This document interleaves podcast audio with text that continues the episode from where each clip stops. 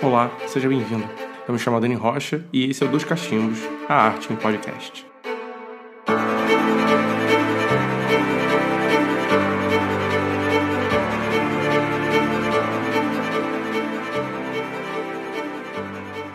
Olá! No nosso oitavo episódio, vamos conversar sobre a matriz fundadora da cultura brasileira, a nossa África. Vamos passar a conhecer um pouco sobre a sua influência artística na cultura brasileira. E para explicar sobre esse tema, teremos o ilustríssimo professor doutor Tadeu Mourão.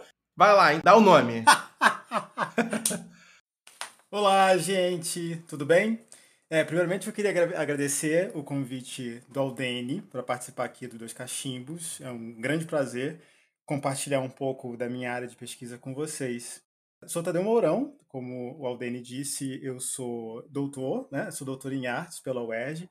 Mas antes disso, né? Acho que eu comecei a história pelo fim, agora eu vou para o começo. Sou graduado em artes pela UERJ, licenciatura e bacharelado, e comecei a minha vida profissional como educador de museu, onde tive a sorte de conhecer o Aldene, né, que me convidou aqui agora para participar do programa.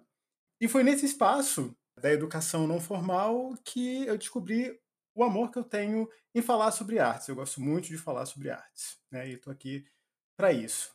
É, na vida acadêmica, eu acabei enveredando pelo caminho da pesquisa na cultura popular e nas religiosidades afro-latino-americanas, nas, religiosidades afro-brasileiras. Então, meu mestrado, eu falei sobre Umbanda, é, sobre as esculturas de Umbanda, especificamente as esculturas de Exu e Pombagira, e no doutorado, eu falei sobre as imagens domésticas de São Cosme e Damião, mas a pesquisa ela se voltava para a transformação iconográfica que as imagens de São Cosme e Damião sofreram no Brasil. Na verdade, não só é uma transformação iconográfica, também uma transformação cosmológica que anda junto com essa transformação iconográfica, porque fora do Brasil, Cosme e Damião são santos ligados à medicina e graças à influência das culturas africanas que foram sequestradas para o Brasil, é, São Cosme e Damião passaram a ser os santos protetores das crianças. E fora do Brasil, eles eram representados como adultos médicos, e graças a essa influência da cosmologia e das tradições artísticas africanas, eles passaram a ser representados como crianças aqui no Brasil. Então, esse foi o tema da minha tese de doutorado. Hoje sou professor do Instituto Federal de São Paulo, já fui professor do Instituto Federal do Rio de Janeiro, onde fui professor do curso de produção cultural.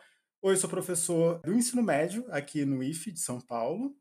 É, sou membro do Núcleo de Estudos Afro-Brasileiros e Indígenas e do Núcleo de Estudos de Gênero e Sexualidade aqui no Instituto Federal de São Paulo. Muito chique. É. não tinha como não chamar Tadeu Mourão para cá. Não tinha como, não poderia, não tem gabarito para isso, irmão.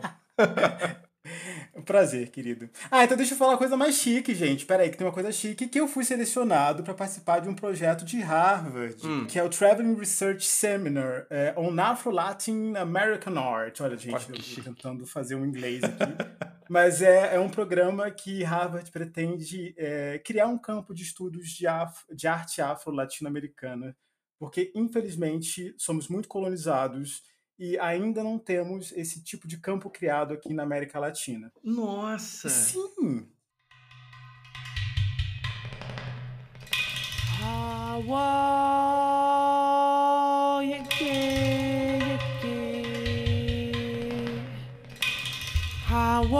primeira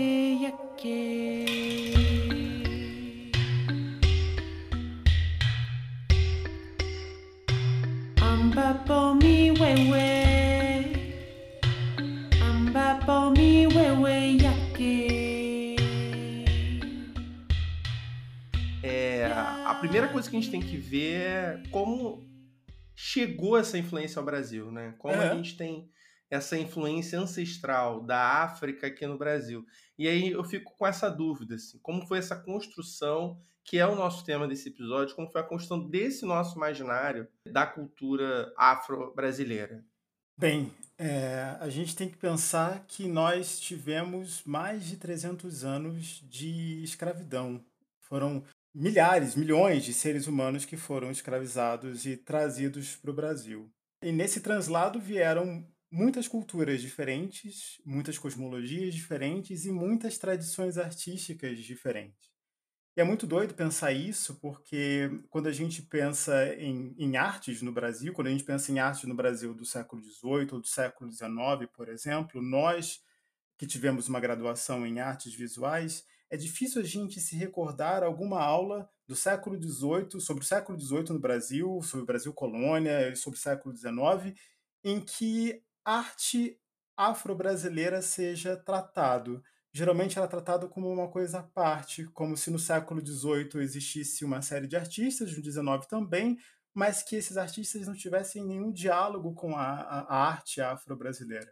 E isso é um, um grande problema, né? porque a gente acaba tendo um conhecimento compartimentado e apartado da realidade social daquela época. Eu acho que tem um exemplo muito interessante, que é pensar, por exemplo, a obra do Aleijadinho. Tão aleijadinho, é, a gente tem autores que, por exemplo, relacionam a obra dele com a escultura gótica, que chama a, a, a escultura do aleijadinho de escultura goticizante, se não me engano, o termo é esse, porque elas são alongadas, enfim, outros autores relacionam com gravuras que reproduzem imagens do barroco austríaco. Mas, gente, a gente está falando de Brasil do século XVIII. Se a gente pensa em Brasil do século XVIII, Minas Gerais do século XVIII, a gente está pensando em uma população em que a maioria quase absoluta é negra. Se eu não me engano, tem uma informação, uma lembrança de uma informação que a cada 10 pessoas no Brasil do 18, 8 eram negras. Então, a cada 10 pessoas, 8 eram negras. Era muita gente negra, uhum. africanos e filhos de africanos e netos de africanos no Brasil. É, e como assim a escultura do Aleijadinho não tem, por exemplo, nenhum diálogo com as tradições escultóricas desses grupos. Tem, claramente tem. Mas é uhum. é que nós não somos instrumentalizados na academia para saber, para conhecer essas outras tradições artísticas, para conseguir localizar ela em qualquer produção que, que seja. É, a gente não conhece a escultura Bakongo, a gente não conhece a escultura Yorubá, a gente não conhece a escultura dos Fon. Então a gente não tem nem como enxergar essa escultura negra no Aleijadinho, porque a gente simplesmente não teve é, essa instrumentalização na academia, porque infelizmente a academia ainda é muito branca é, de pensamento. De pensamento, de pesquisa, de ação, enfim. Uhum. Então você acha que faltou também um processo de educação de olhar para o povo preto e levar esse tipo de cultura para frente? Foi tipo um, um, processo até de apagamento da cultura? Isso pode também ter sido? O processo de apagamento, ele, sem dúvida alguma, ele existiu e ele ainda existe. Então, é, se a gente pensar no que aconteceu com as pessoas negras quando elas foram sequestradas, foi um plano, é, obviamente, bem elaborado, porque funcionou, é um plano do, do, enfim, do colonizador, muito maquiavélico, enfim, plano terrível, que é roubar a memória das pessoas. Então, como assim roubar a memória? Como se rouba a memória? Tem um desenho que eu gosto muito lá do, do, do Estúdio Gimli, que é a, a Viagem de Shihiro. Ah, é lindo. É lindo. Tem uma cena muito icônica que fala bastante sobre isso que aconteceu com os nossos antepassados negros aqui no Brasil. É a cena dos pais, não? Não, não. É a cena quando ela vai pedir emprego pra bruxa. Ah, sim. Nossa. Quando ela vai pedir emprego pra bruxa, a bruxa faz ela assinar um papel e a bruxa rouba o nome dela e dá um nome novo. Então, quando isso acontece, com o tempo, com esse nome novo, ela vai esquecendo quem ela era. Então, se a gente pensar em nós brasileiros, então, no Brasil, com enfim, a maioria da população negra, se você perguntar para qualquer pessoa negra de que lugar do continente africano vieram os antepassados dela, ou até para brasileiros brancos que sabem que têm antepassados negros, as pessoas não sabem a resposta. Verdade. A gente sabe de onde vieram os nossos antepassados europeus, mas a gente não sabe de onde vieram os nossos antepassados negros, porque os nossos nomes negros foram roubados pela Igreja Católica, foram roubados pelos portugueses e pelos brasileiros brancos nesse processo de escravização desses seres humanos. Então, há, sim, é, é, um, apagamento histórico dessa memória, e que existe até hoje, que existe na academia, e que existe em relação às artes visuais negras até hoje. Quando você traz isso, eu fico lembrando muito, porque o Aleijadinho ele é esse artista que ele configura muito aquela, aquele período do colonial, né? Que tem essa mistura com barroco, tem elementos do rococó no Brasil. Sim. E até a história dele é muito apagada, né? A gente pouco sabe da, da vida do Aleijadinho. É, é, muito mistério por cima do que ele, quem ele foi, dos seus mestres, dos pais. E, e quando você traz isso, e essa transformação também, né? Porque as referências do imaginário dele, que é um imaginário muito com uma marca do rosto muito mais preto, que é um rosto marcado, um, um nariz muito mais bolutudo, que é diferente do, do, do, visual, muito mais mestiço, né? mas muito diferente do visual europeu, a gente vê que isso até destaca o barroco brasileiro do que é o barroco europeu que é um outro tipo de barroco que eu pessoalmente eu acho até mais interessante do que o barroco da Europa. Sim, sim. Nós da história da arte temos um vício de usar os estilos artísticos para justificar a nossa produção. Estilos artísticos europeus que necessariamente não precisavam ser utilizados ipsis literi para definir uma produção que é nossa e que dialoga com uma série de outras produções. Então, obviamente, tem muita coisa do barroco no Aleijadinho, mas o quanto tem de escultura bacongo no Aleijadinho? Uhum, perfeito. Então, será que o que tem de escultura bacongo permite que a gente enxergue o barroco, enfim, do século XVIII só como barroco? Ou será que a gente precisava, talvez, pensar uma nova terminologia para isso que era feito para o Aleijadinho? Então, um bacongo, um, um bacongo barroco, uhum. sei lá. Só um, um, detalhe que eu acho legal, é, explica o que seria esse bacongo. Tem uma obra aí, as pessoas depois, por favor, joguem no Google para dar uma olhada. Tem uma imagem do Aleijadinho que é o São Jorge. Ele tem um São Jorge que era uma imagem, é, se eu não me engano, era uma imagem que saía em procissão, enfim, um São Jorge em tamanho natural. Ele tem um braço erguido que ele segurava uma lança e se você colocar também no Google para comparar essa imagem, essa escultura da Lijadinho com o Nikisi Nkonde, Nikisi se escreve N-K-I-S-I, Nikisi. É uma das possibilidades de se escrever isso. Nikisi é uma divindade dos Bakongo que é representada por meio de escultura. E o Nikisi Nkonde, Nkonde é N-K-O NDI, Nikissini Conde. O Nikissini Conde ele é uma representação de uma divindade guerreira que também tem um braço erguido e uma postura muito similar à desse São Jorge do Aleijadinho. É, e não só isso, o próprio estilo alongado, que algumas pessoas chamam de goticizante no Aleijadinho, tem relação com outras tradições artísticas negras. Se a gente pensar Minas Gerais no século XVIII, a gente está pensando em um espaço em que a população negra está lá, está ativa, está produzindo uma série de coisas. A gente não pode achar que a cultura negra era só uma cultura marginalizada a, ao ponto de não ser vista, ao ponto de não ser, inclusive, não diria admirada, mas, sei lá, é, aproveitada ou, enfim, usufruída pela branquitude da época. A gente tem uma série de exemplos de sacerdotes negros que faziam super sucesso em Minas Gerais no século XVIII. Então, o professor Luiz Motti traz isso nos livros dele, uhum. de uma uhum. sacerdotisa negra que fazia um super sucesso entre brancos de Minas Gerais do século XVIII. E o espaço dessa sacerdotisa, com certeza, tinha imagens. E essas imagens, necessariamente, não eram só cristãs, ou não eram somente cristãs. Talvez algumas delas fossem já imagens uhum. hibridizadas com uma série de divindades é, negras ou até imagens dessas divindades negras no Brasil do século XVIII. Então, pensar que esse trânsito de imagens existia nas Minas Gerais do século XVIII, isso é, é, não é difícil a gente imaginar, porque na verdade essas imagens elas, elas foram registradas, algumas delas elas estão em museus, inclusive.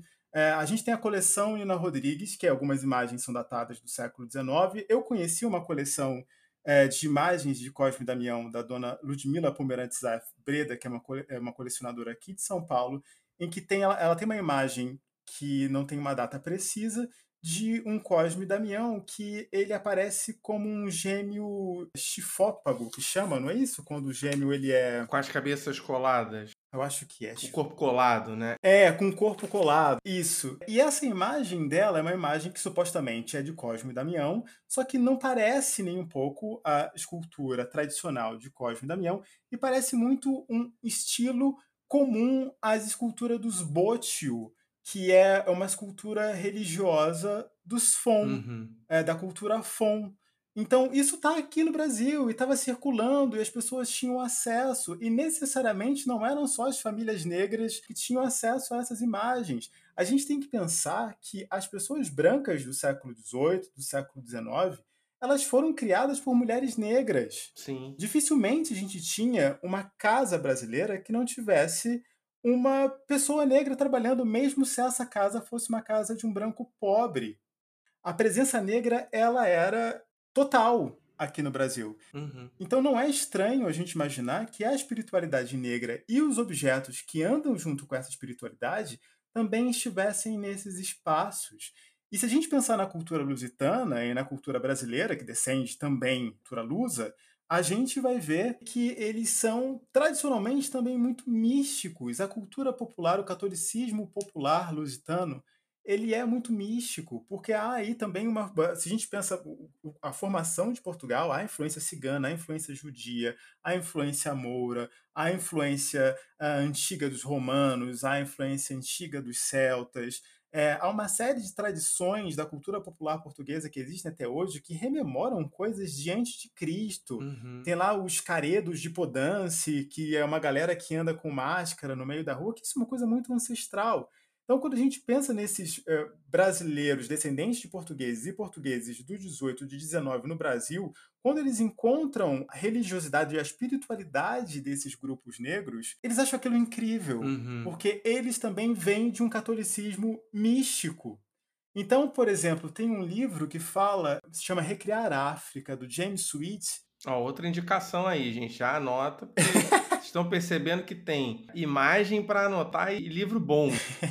Esse livro, ele traz uma narrativa super interessante de algo que eu desconhecia por completo, que no Brasil do século XVIII existia, por exemplo, uma venda especializada em pessoas negras feiticeiras, sacerdotes. Sacerdotes negros custavam mais caro no mercado de seres humanos no Brasil do século XVIII, porque a pessoa que o comprasse poderia conseguir dinheiro porque essas pessoas faziam sucesso no mercado. As pessoas iam querer consultar o oráculo, as pessoas iam querer consultar o espírito do morto, e essas pessoas é, elas tinham sucesso dentro do Brasil do século XVIII. A coisa muda um pouco de figura com a chegada de Dom João VI, que vem com a ideia de tornar o Brasil mais civilizado e aí uma perseguição um pouco maior das religiões negras, da espiritualidade negra no Brasil mas é, sempre houve uma porosidade muito grande da cultura popular brasileira branca em relação à espiritualidade negra. Sempre teve um interesse muito grande da espiritualidade branca na espiritualidade negra no Brasil.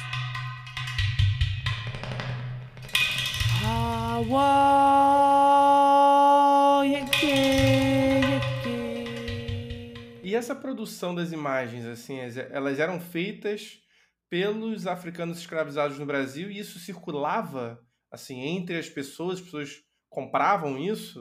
É, a gente tem diversas imagens que são híbridas. Essas imagens elas estão em museus como no Museu Afro Brasil, uhum. tem no Museu Museu Afro da Bahia, da Universidade Federal da Bahia, tem lá a coleção é, do Nina Rodrigues. Então tem, por exemplo, uma imagem de Ibeji, que Ibeji são gêmeos sagrados dos Yorubás. E essa imagem de Beji, ela tem braços articuláveis, que é algo extremamente comum às imagens cristãs do século XVII, do uhum. século XVIII no Brasil. E isso traz para a gente uma, uma reflexão muito interessante, que muito provavelmente a pessoa que fez a imagem da divindade negra no Brasil, lá do século XIX, do século XVIII, era a mesma pessoa que fazia a imagem para os brancos. Porque quem fazia a imagem era gente negra. Caramba! E isso, na verdade, existe até hoje. É, no trabalho de campo que eu fiz para o mestrado, eu conheci uma fábrica de imagens de Umbanda, uma, imagens de Umbanda entre aspas, porque eles também faziam imagens cristãs. Então, o mesmo cara que fazia imagem de Jesus Cristo fazia imagem da Pombagira. Porque esse trabalho técnico especializado está aberto para o mercado. Se você for lá e você vai encomendar, ele vai fazer aquilo que você encomendou. E se a gente pensar quem são as pessoas que fazem trabalhos manuais no Brasil no século XVIII e no XIX, a gente não tem dúvida de que são pessoas negras. Uhum. E que essas pessoas negras elas não têm um repertório escultórico das academias de belas artes, elas têm um repertório escultórico das tradições artísticas negras, que pode sim dialogar também com as tradições artísticas brancas. Mas, sem dúvida alguma, essas tradições artísticas negras estão vivas no Brasil do século XVIII, estão vivas no Brasil do século XIX. A gente é, é, é, acaba viciado na academia de achar que são instâncias separadas, né? Uhum. Que o ateliê que fazia imagem cristã não pode ser o mesmo ateliê que fazia imagem para, enfim, nessa no século XVIII a gente não pode nem dizer terreiro ainda, mas esses espaços de culto uh, afro-africano e afro-brasileiro no Brasil do século XVIII. Será que a gente pode falar em, em pontos de encontro? É porque quando você traz isso agora, sério, Tadeu, assim, isso tá muito. Tá chegando na minha mente de um jeito, assim, parece que tá, tem uma luzinha aqui dentro, tá brilhando, sabe? Mas é, porque é curioso, porque a gente vive num mundo hoje em que a educação é, é dividida por disciplinas, tudo é muito setorizado, muito encaixotado, é, eu tenho que ser de um lado político, não posso ser de outro, não existe o meio termo. Sim.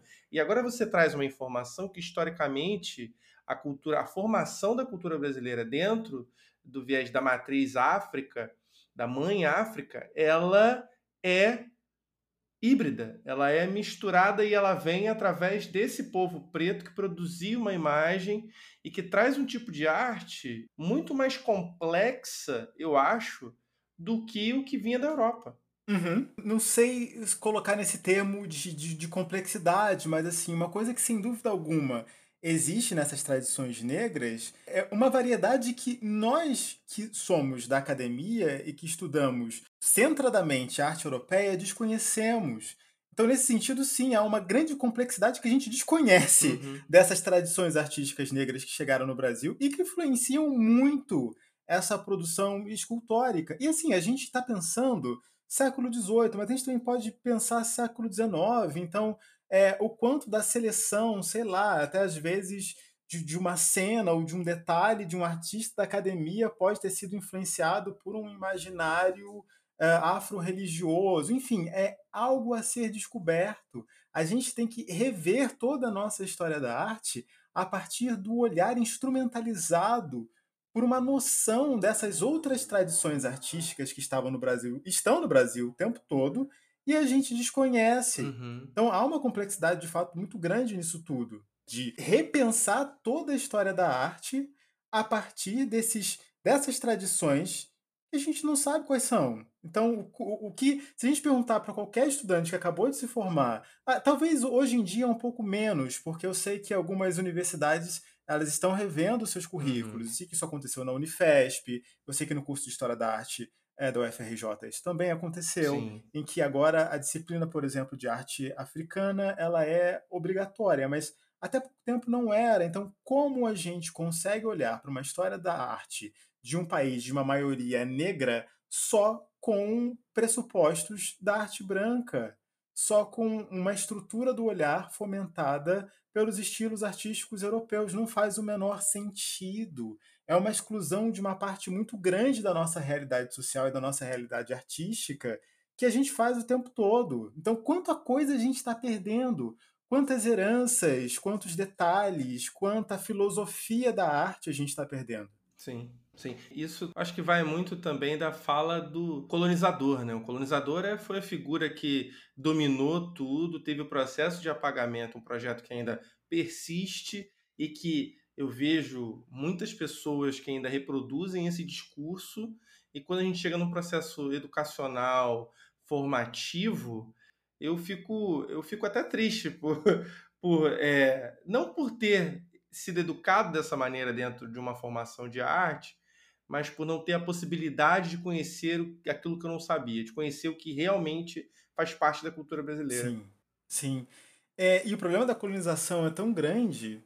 Hoje em dia ainda é um tema na nossa academia se arte, a, se arte afro-brasileira e arte indígena são arte hum. ou se são cultura material. Gente, que absurdo. Isso é muito colonizado, porque a gente ainda debate algo hoje que, por exemplo, nos Estados Unidos, nos Estados Unidos em, em, nos anos, no início dos anos 90, o professor Robert Ferris Thompson fez um, um livro chamado, uhum. é, se não me engano, chama Face of the Gods. E nesse livro, a capa do livro dele é uma oferenda feita em Iemanjá, na praia de Copacabana. e, e, assim, é, o, o Robert Ferris Thompson é um professor de História da Arte de Yale. Caramba! Isso, no início dos anos 90, o cara coloca um despacho na capa de um livro que não é um livro de antropologia, não é um livro de cultura material, é um livro de história da arte. Porque eu acho que nós temos um vício, acho que é um vício epistemológico, né? Talvez herança, não sei, judaico-cristã, de acreditar lá no, que existe um Deus único e Com todos certeza. os outros deuses são mentiras. Então parece que precisa existir um único conceito de arte que foi criado lá no Renascimento, da arte como coisa mental e que a arte ela não pode ter função e a gente fica re reproduzindo isso ad infinito como se não pudessem existir conceitos de arte em paralelo, né? Como se diversos deuses não pudessem existir ao mesmo sim, tempo. Sim. É, podem existir, sim, gente. Eles podem existir, podem inclusive ser cultuados juntos sem o menor problema. É, e essa é uma lição, inclusive, da cultura negra, né? porque tá, a gente é, falou ainda há pouco em algo relacionado a essa porosidade e tal, e ah, eles produziam a imagem para o branco e também produziam a imagem para é, eles mesmos. E a gente tem que pensar e até problematizar o conceito de sincretismo, que a primeira coisa é que as pessoas negras no Brasil elas eram obrigadas a serem católicas, né? elas não tinham opção, tinham o nome roubado e ela era obrigada a ser católica. Não, fora torturado, né? A pessoa era torturada, cortava a mão, não era... Sim, todo tipo, todo tipo de barbaridade possível e, e, e imaginável. É, só que, além disso, eles têm uma riqueza cultural interessantíssima que, nesses tempos que nós estamos vivendo, de desumanidade, enfim, seria muito interessante a gente resgatar para as nossas relações sociais e que é, foi trabalhado por uma série de teóricos. Então a gente tem o Arnold Rubin, a, a Dana Rush, o professor Luiz Nicolau Paré, que eles falam sobre a teoria da agregação é, e a teoria do acúmulo. O que, uhum. que é uhum. isso? Que para diversas culturas africanas que foram sequestradas para o Brasil, a fé do outro, e quando eu digo fé, também inclui os objetos da fé, os objetos do sagrado, a arte do sagrado do outro, elas não a, fé do outro e essa arte ela não é mentirosa, ela não é demoníaca, ela não é maléfica. Pelo contrário, se eu agrego um elemento do outro, eu pacifico a divindade alheia e eu cresço. Então, quando eu acumulo, quando eu agrego, eu me amplio, porque o outro, por mais que seja diferente de mim, ele pode me acrescentar. Por mais que ele seja estranho, essa estranheza pode me servir como arma. E é uma epistemologia, é uma lida com a diferença muito distinta da nossa ocidental, que geralmente aparta o que é diferente, rotula, diminui, simplifica, se distancia. Eles não. Eles querem proximidade. Essas culturas querem entender o que há de potência no outro. E se essa potência for interessante, por que não torná-la parte de mim? E é isso que está também na arte, e isso também está nos ateliês desses artistas, e é isso que também está nos altares de Umbanda, por exemplo, onde a gente vê um Jesus Cristo do lado da imagem de um preto velho, próximo à imagem da Pombagira, que às vezes está do lado de, também de uma imagem de Buda, enfim, porque é isso. Porque o outro agrega. Nossa, por que, que a gente não vive assim, né? Por que, que a gente não. Isso é lindo, irmão. Sério, assim, nossa, por que, que, por que, que o mundo não é desse jeito? Por que, por que a gente não faz isso? Eu não entendo. Nossa, é uma pena. Uma pena. Quando você fala essa coisa da teoria do acúmulo, nossa, eu tô. Sério, eu tô aqui louco pensando nas coisas aqui, porque é, é algo tão importante pra gente se reconhecer dentro de uma identidade brasileira que a gente perde até. A gente, a gente passa a não entender quem a gente é, se a gente não tem isso dentro do nosso cerne como pessoa. A arte ela, ela cresce muito mais se a gente pensa nessa, nessa porosidade né, que Sim. você mesmo colocou dentro do, do campo estético e da produção da imagem. Nossa, maravilhoso. Exatamente, irmão. Não, exatamente. E se a gente pensar é, até na produção de artistas contemporâneos, imagina quantos artistas contemporâneos poderiam se enriquecer com referenciais fora da arte ocidental se a gente soubesse qual é a filosofia da arte, é, agora nem pensando só arte afro, mas qual é a filosofia da arte do Xikrin, qual é a filosofia da arte dos Kaxinawá, qual é a filosofia da arte, agora voltando para a arte afro, a filosofia da arte yorubá, qual é a filosofia da arte dos Fon, qual é a filosofia da arte dos Ewe. Na verdade, a maioria das pessoas que vêm da academia, é, e mesmo, enfim, nós quando estivemos no, no, ensino médio, antes da academia, a gente nem ouve esses nomes. A gente só ouve negros, indígenas. A gente não sabe dessa diversidade porque é, o nosso conhecimento ele reduz o tempo todo a complexidade que são os outros os outros são complexos e essa complexidade ela pode nos contaminar e nos enriquecer por esse contágio, né? É isso que a teoria do acúmulo é, é, ela fala sobre isso, o quanto esse contágio pelo outro traz potência, o quanto o estranho pode se tornar maior e mais poderoso. E traz empatia também, porque Sim. a partir do momento que você conhece o outro e se enriquece com isso, fica empático a ele, você se aproxima. Sim. Então você não tem um, uma ideia etnocêntrica sobre o que é o outro, você não se afasta, você não cria nenhum tipo de preconceito e você não reduz ele a um único grupo. Sim. Então a gente tem muito o que aprender com esse tipo de pensamento que tangencia essa produção de arte, né? Na verdade, muitos pensamentos tangenciam as produções de arte afro. Esse é um deles.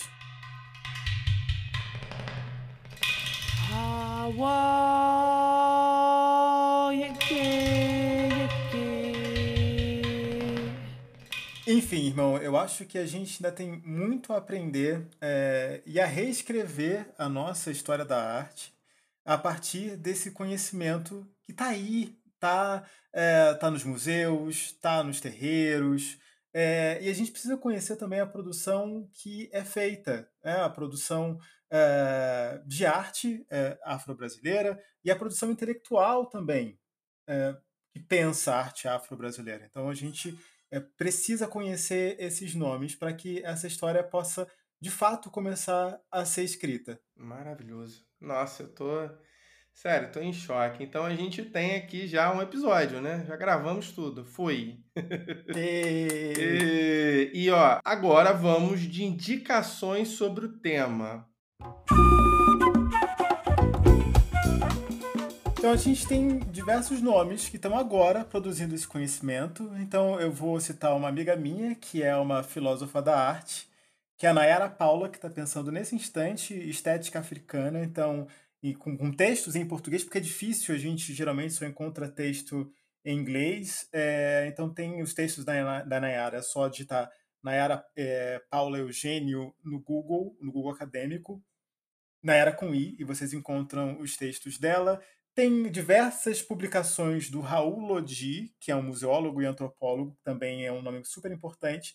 Tem meu, eh, foi, enfim, foi e é meu eterno orientador, o Roberto Conduru, também, que é um nome super importante. Tem o professor Arthur Vale, que também está nessa seara de pesquisa da arte é, afro-latino-americana, que é professor da Federal Rural do Rio de Janeiro, e tem outros nomes que são um pouco mais difíceis de achar é, no Brasil, mas que a gente acha coisa assim no Google Acadêmico. Então a gente tem o Robert Ferris Thompson, que é aquele que eu é, falei para vocês, tem o Babatunde Lawal, que uhum. é um professor iorubá, que trata de arte iorubá, que é, enfim, um grande nome. Tem é, o professor Jaime Sodré, tem a Suzanne Blier, que são outros nomes interessantes para a gente conhecer se a gente quiser reconstruir essa história da arte, é, se instrumentalizar para conseguir reconhecer essas tradições artísticas circulando aqui Ai, no Brasil. Perfeito. Mais alguma indicação?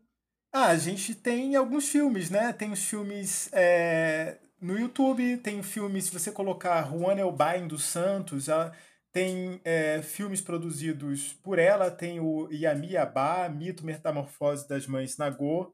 É, tem um filme chamado Mestre Didi, Arte e Ritual, que são filmes fáceis de serem encontrados. Para quem ainda nunca teve contato com arte afro-brasileira, acho que é uma, é uma bela é, introdução. Ah, e também, puxando brasa para minha sardinha, tem meu livro, Encruzilhadas da Cultura, que vocês conseguem encontrar. Acho que hoje em dia deve estar, sei lá, enfim. Ah, não pode fazer propaganda de site, né? Não, não pode, mas não tem problema. é, é, eu, eu assumo que já procurei. É, se você não encontrar, tem num sebo, você pode encontrar às vezes. Isso. Se não, mas tem lá, tem lá, dá para procurar. Tem então, lá. irmão, olha, muitíssimo obrigado pela sua participação. Eu que agradeço, irmão. Foi uma Não, honra. É sério, assim, eu acho que eu vou reouvir, nem sei se existe isso, vou ouvir de novo, tá? Esse episódio que tá incrível. Então, se você gostou o, do episódio dos cachimbos, é claro, isso é um dos nossos temas, a gente tem vários temas aí que a gente vai discutir. Tadeu vai voltar para a gente conversar mais ainda. Se você gostou do episódio, segue a gente nas redes sociais. A gente tem Instagram, tem Twitter, tem tudo, Facebook. E ó, semana que vem a gente tem um novo tema. E é isso, gente. Um beijo, até mais, viu? Tchau, tchau, gente. Beijo, gente. Obrigado por ouvir. Tchau, tchau. For